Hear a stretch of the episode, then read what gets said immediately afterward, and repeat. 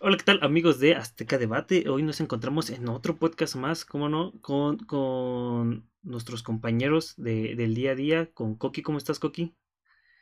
Muy bien, muy bien, aquí entretenido con los temas y proponiéndolos. Eso es todo. Y estamos de nueva cuenta con Karim. ¿Cómo estás, Karim? ¿Qué onda, amigos? Pues en esta segunda vez que se siente como primera vez.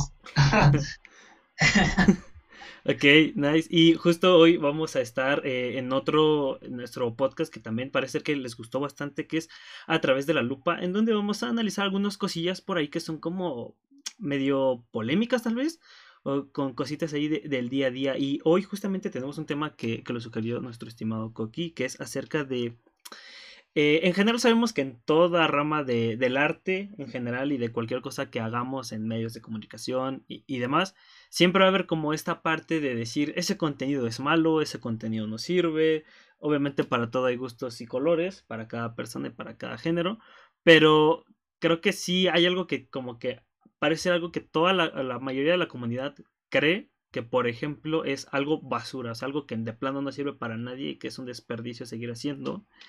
Y obviamente como sabemos que este es un tema sumamente amplio, hoy nos vamos a enfocar en si existe o no, o a qué le consideramos, o cómo es que categorizamos, por ejemplo, la literatura basura, perdón, eh, en cuanto a libros, novelas, escritos que hemos visto que a lo mejor mucha gente lee, pero creemos que no es bueno, y todo este tipo de ramas en específico de la literatura escrita, ¿no? Entonces, no sé, Karim, Cookie, ¿quién quiere empezar con este tema bastante interesante?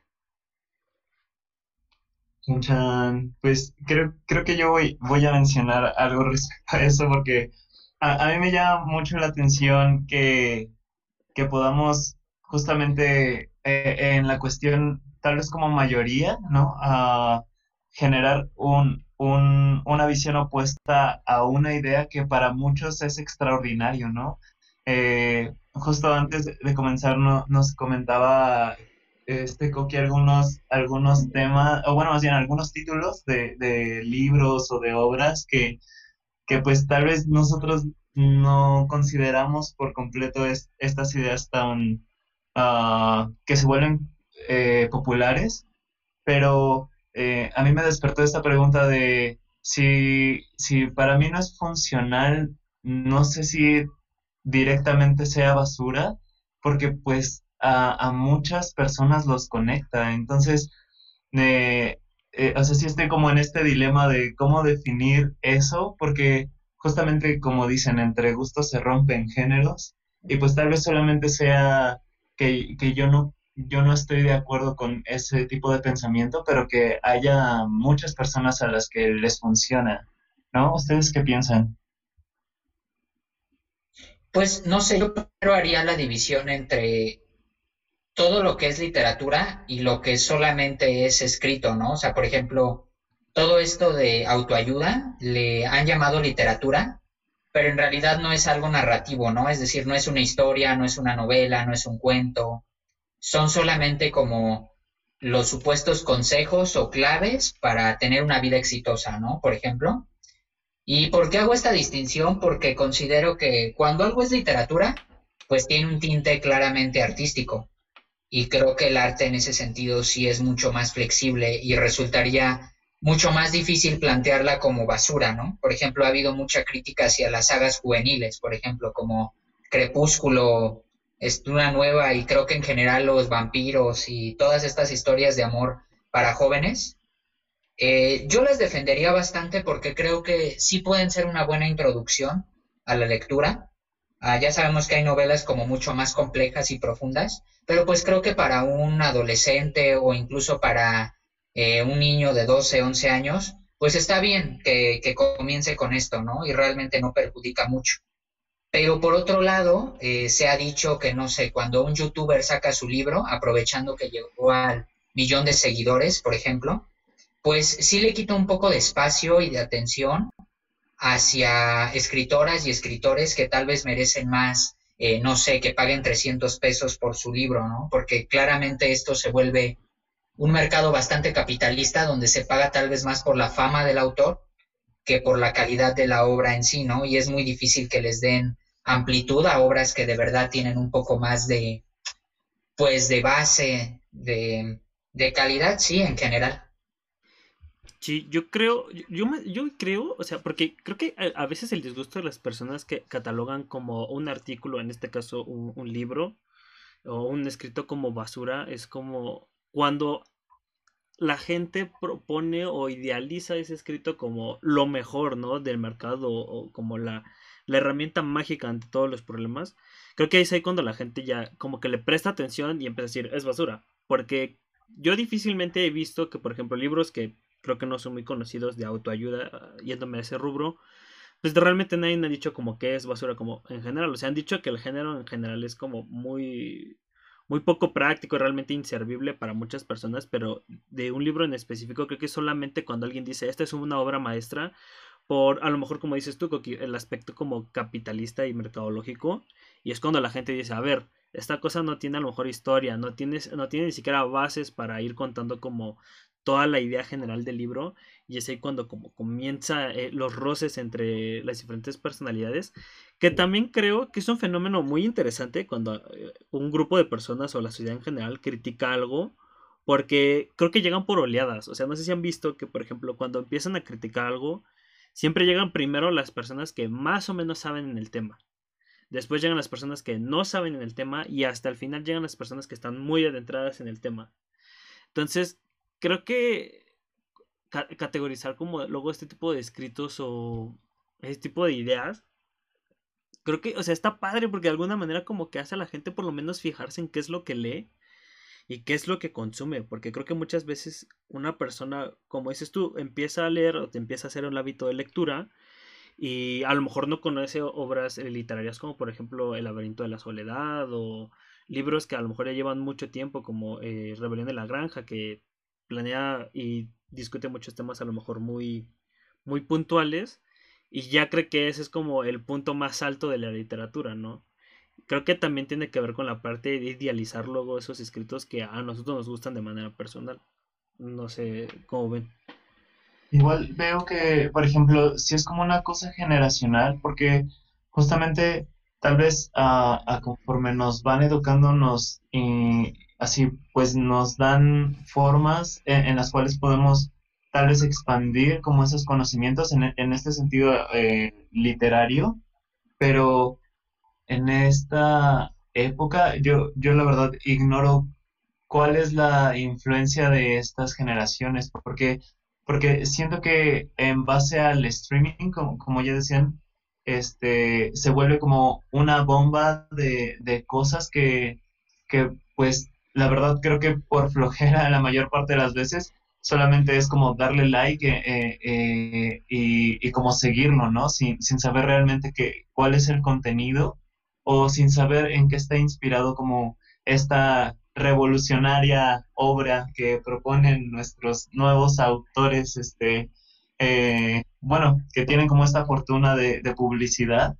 Y, y, bueno, así también es algo que, que no, no, había considerado de esa forma, ahora que lo mencionas tú, Piña, sobre ver esta dualidad. O sea, creo que es bastante enriquecedora saber que hay una contraparte que, que, que no está tan de acuerdo con, con tal vez los mismos gustos que tú, pero que en realidad a, a ti como creyente de tus, de tus ideas y esto, pues creo que sí te propone una o, reevaluarte eh, si lo que estás leyendo es algo que sí te favorezca o favorezca en general, ¿no? A tanto público que, que puede tener ese contacto con ello o, explorar otras cosas, porque justamente creo que eh, cuando nos estancamos e idolatramos a, alguien, ya no nos importa tanto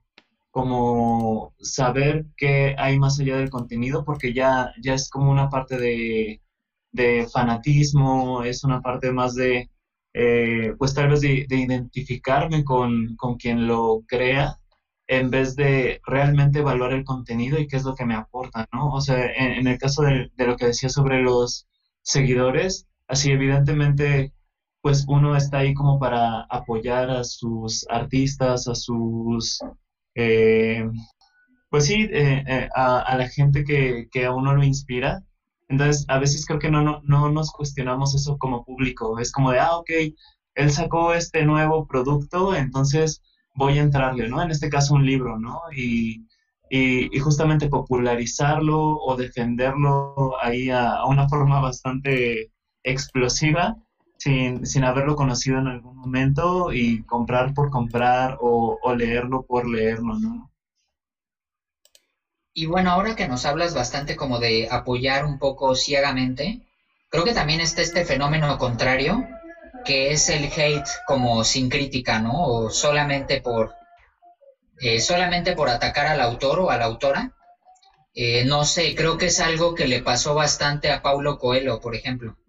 O sea, yo, yo no estoy diciendo que sea de gran calidad literaria, eh, pero muchas veces solamente era como si hubiera hate contra él y nos cayera mal Paulo Coelho y tal vez hasta querían sentirse las personas un poco superiores intelectualmente al atacarlo, ¿no?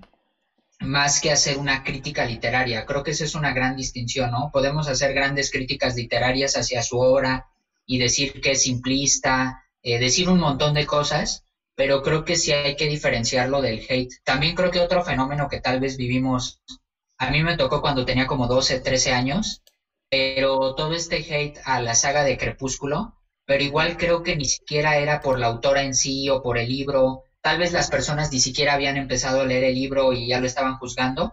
Y creo que era porque lo relacionaban un poco con la cultura emo. Entonces realmente era atacar tal vez a, la chica emo que les caía mal y por eso es que le tiraban al, al libro, pero no era realmente una crítica literaria, ¿no? Como firme. Que, que tampoco es como que se espere, todos tenemos nuestras etapas así y tal vez todos tenemos estos comportamientos que son más hate que otra cosa, pero deberíamos de preguntarnos si, si es eso, ¿no? O si realmente estamos pidiendo que mejore la calidad literaria o solamente es por atacar a, una persona que no nos agrada. Sí, yo, yo creo, yo bueno, yo siempre he tenido la, la, la idea, o, no, no diría que una frase, pero sí es como la, la percepción de, cuando una persona llega y me cuenta que tal cosa es horrible o es muy mala o es basura, a mí me queda claro que esa persona no ha visto o no ha leído o no ha, no, ha tomado el tiempo de por lo menos revisar qué es lo que me está diciendo que es malo, ¿no? Porque yo al menos soy de las personas que cree que nada es de todo malo ni nada es del todo excelente.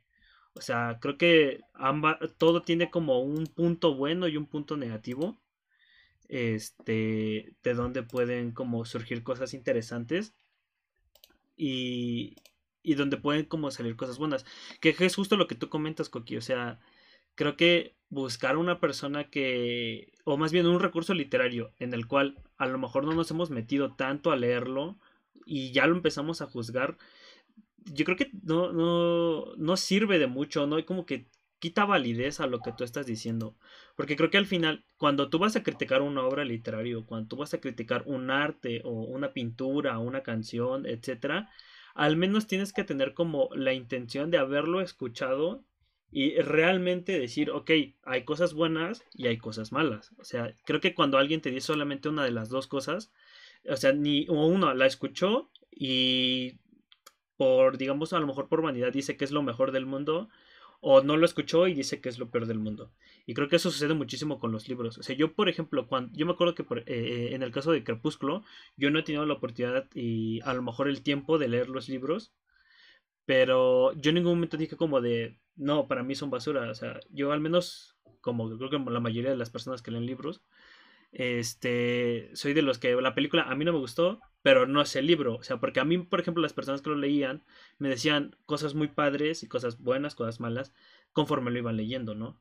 Pero creo que sí, hay mucha gente que juzga sin siquiera analizar el, el, el libro, en este caso. Y muchas veces como de, no te toma nada de tiempo e, en el sentido como de que te quite años de vida por leer un libro y a lo mejor decir, ah, creo que no estuvo tan bien, pero tiene como puntos rescatables, ¿no? No sé ustedes qué onda.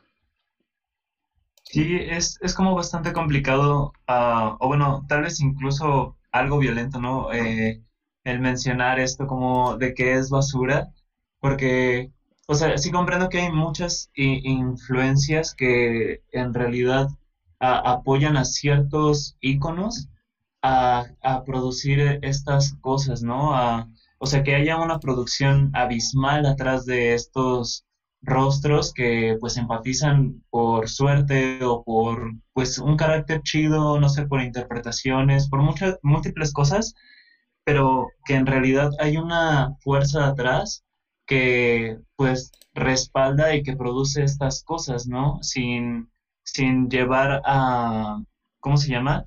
A, contexto tal vez incluso las sensaciones o los pensamientos del que aparentemente es un autor, ¿no? O sea, yo, yo no sé qué tan tan cierto sea, por ejemplo, esto de los youtubers.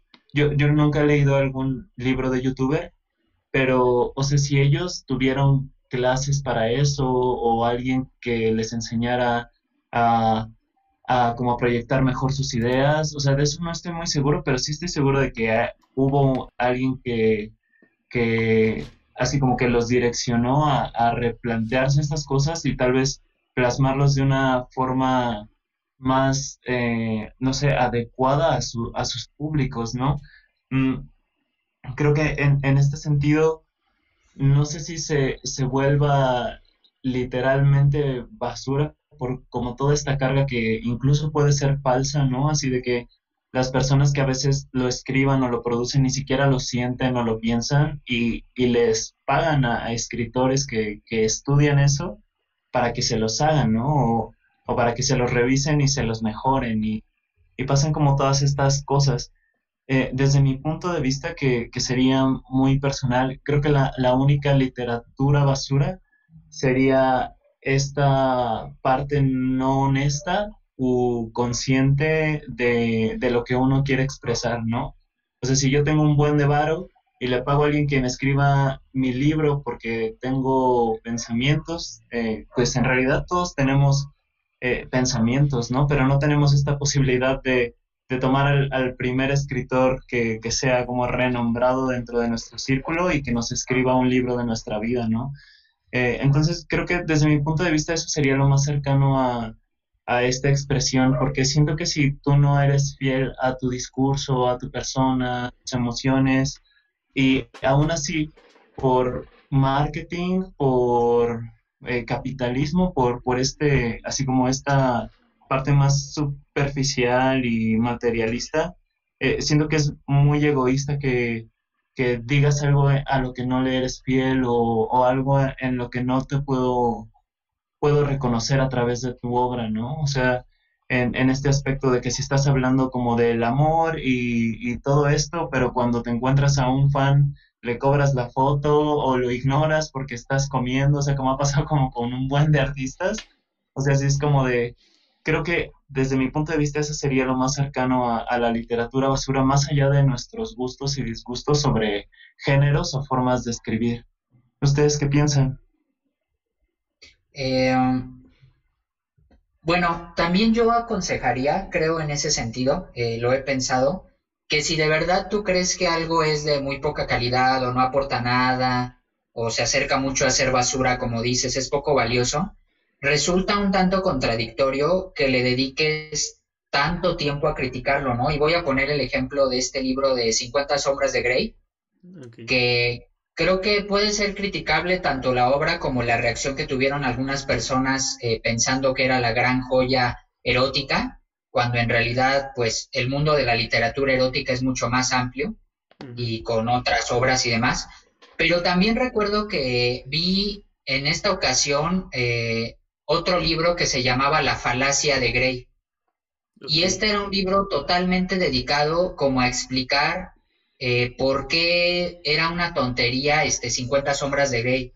Y yo pensando, ¿no? Por dentro, híjole, a mí no me puede gustar un libro pero entonces voy a escribir otro libro para explicar por qué no me gusta. O sea, neta, esta escritora o escritor, no recuerdo, debió de haber perdido mucho tiempo, ¿no? O sea, ¿por qué no escribió un libro eh, recomendando cosas, ¿no? Hablando acerca de las joyas de la literatura erótica, tal vez, o lo que sea, eh, en lugar de perder tiempo como explicando por qué 50 sombras de Grey es malo. O sea, en lugar de explicar todo lo que es negativo, pues simplemente te enfocarías como en las cosas que a ti te gustan y sí te parecen positivas y demás, ¿no? O sea, creo que es mucho más valioso en ese sentido.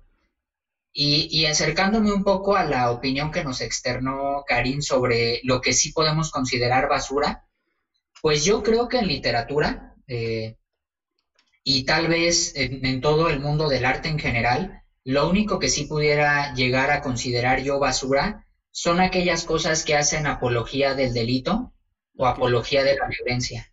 O sea, no sé, digo, me estoy desviando un poco porque no es libro, pero creo que lo hablamos en algún momento, ¿no, Piña? De un cantante, bueno, es que igual llamarle cantante es, es justo mi punto, creo que es falso. Realmente solamente era un, un hombre misógino que se ocultaba detrás de la música para crear eh, canciones donde pues relataba como si fuera algo increíble, una violación, etcétera. Eh, creo que eso sí sería basura para mí. Igual como un libro en el cual, no sé, fuera como instrucciones para matar o ese tipo de cosas. Y, yo entiendo, ¿no? Que, que, que el arte puede ser muy flexible, pero yo creo que el artista sí tiene cierta responsabilidad y no está bien como que invite a las personas a, y las justifique, ¿no? Como ese tipo de cosas. De hecho, yo creo que hay toda una cultura que detrás de eso esconde cosas como racismo, eh, machismo, clasismo y demás, que finalmente pues solo generan odio. Creo que si tu obra genera más odio que, que ideas creativas o inspiración o motivación, pues ya brincó la barrera de lo artístico para convertirse en otra cosa, ¿no? En este caso, pues, pues basura.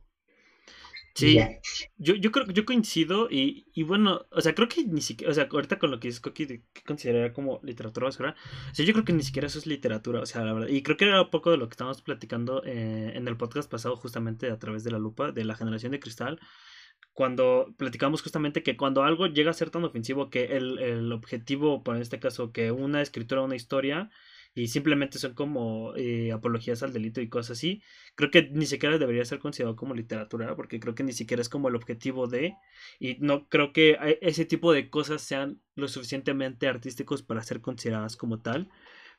Yo sí comparto un poquito la, idea de Karim en, en el sentido de aquella literatura que no está hecha con ciertos principios y valores no impuestos por nosotros, por supuesto, pero sí como que de, norma general, lo que deberían ser de norma general, ¿no?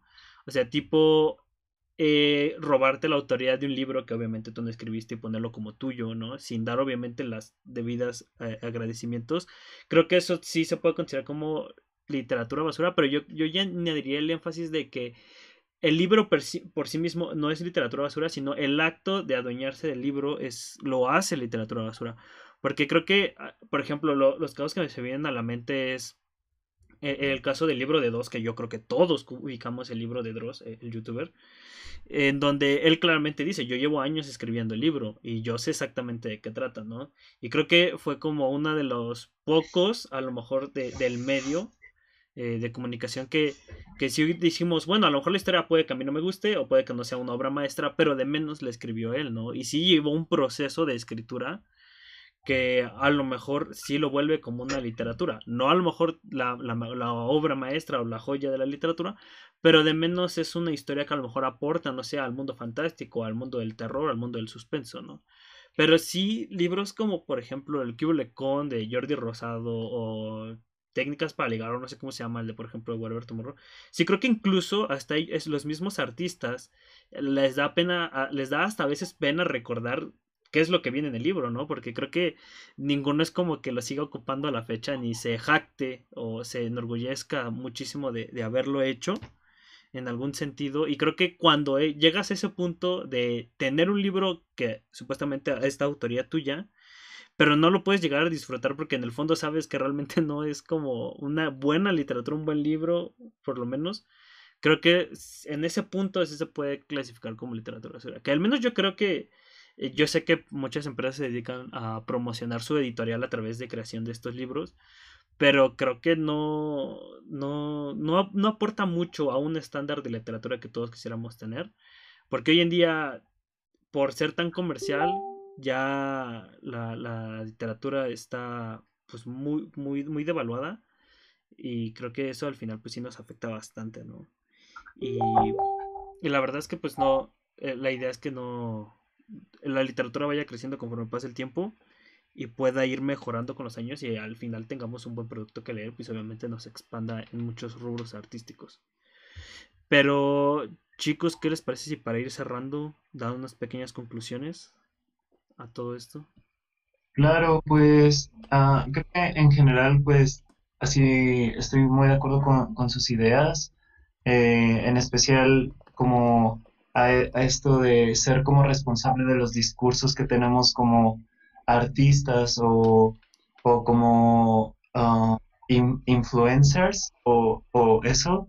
Así, sí, sí creo que lleva una gran responsabilidad, como diría el tío Ben, ¿no? Así de que así sí es como muy, muy importante eso. Y pues nuevamente recalcar esta parte de, pues a, quienes los hagan, pues ser, ser coherentes y, eh, y también como notar, que se refleje en su discurso la, la, el tipo de persona que son o el tipo de, de sentimientos y emociones en los cuales creen, porque creo que en el momento en el cual uno no es honesto con eso, o sea, nosotros como público pues sí nos, nos duelen, ¿no? Así no, no está cool que, que tu ídolo tenga como eh, ideas aparentemente bellísimas respecto a la inclusión y esto, y que cuando la primera vez que lo ves te, te rechace o, o, te provoque como algo que no tiene nada que ver con, con, sus canciones, ¿no? También creo que depende de la circunstancia, tal vez yo me estoy poniendo algo sensible, pero, o sea, sí creo que que esta parte de, que seamos coherentes con, lo que hablamos, con lo que transmitimos, es primordial porque justamente como lo mencionan, hay, hay una responsabilidad a través de lo que de lo que estás comunicando, ¿no? Así tal vez para nosotros no nos afecta porque incluso puede ser como una forma de soltar, ¿no? El, eh, en el ejemplo de cómo, cómo matarte, ¿no? Así en, en tres pasos, ¿no? Así tal vez en ese momento para ti era un chiste o, querías como desahogarte un poco, pero alguien que sí lo esté pensando seriamente y que eh, empatiza mucho con tus ideas, pues tal vez no lo piense dos veces y siga tu método, ¿no? De los tres pasos. No sé. Este, creo que esta parte de la responsabilidad y de la honestidad con, con uno mismo como artista, como persona, así como persona en especial, eh, es de suma importancia. Y, y pues este, recurso de ocupar la, eh, el arte basura o en este caso la literatura basura, pues también tener como esta aceptación de que tal vez para mí no sea funcional, tal vez para mí sea desagradable y haya cosas mejores o esto, pero si hay otra visión también está padre, así que chido que, que haya gente que le funcione y que les provoque cosas y que piensen a otras ideas, porque pues gracias a esta eh, pluralidad de ideas, esta, esta diversidad más bien, ¿no? De, pensamiento, de emociones, es lo que lo hace chido, es lo que hace que sean, seamos tan especiales todos, ¿no? Y que podamos decir cosas y que podamos creer cosas y crear cosas. Ok, muy, muy interesante. ¿Qué algo para concluir? Este, pues no sé, tratando de hacer un poco de síntesis de todas las ideas que brindamos, eh, pues el plagio en cualquier circunstancia es detestable y creemos que ensucia bastante el mundo de la literatura eh, y le quita bastante pues valor a la obra, incluso si la obra robada es buena.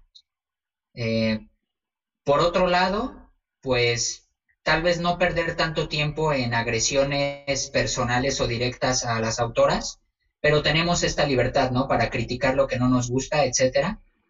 Y finalmente, pues tener un poco de congruencia ideológica y no defender las cosas que perjudican no solamente a ti o a tus consumidores, sino a la sociedad en sí, ¿no? Que puede ser esto como la apología del delito, pero también puede ser esto como una falsedad personal, ¿no? O sea, eh, simplemente defender la honestidad y ser en nuestra vida personal, pues los autores más mentirosos, pues igual, ¿no? Como que no tiene nada de congruencia o sentido. Y pues ya, creo que eso sería.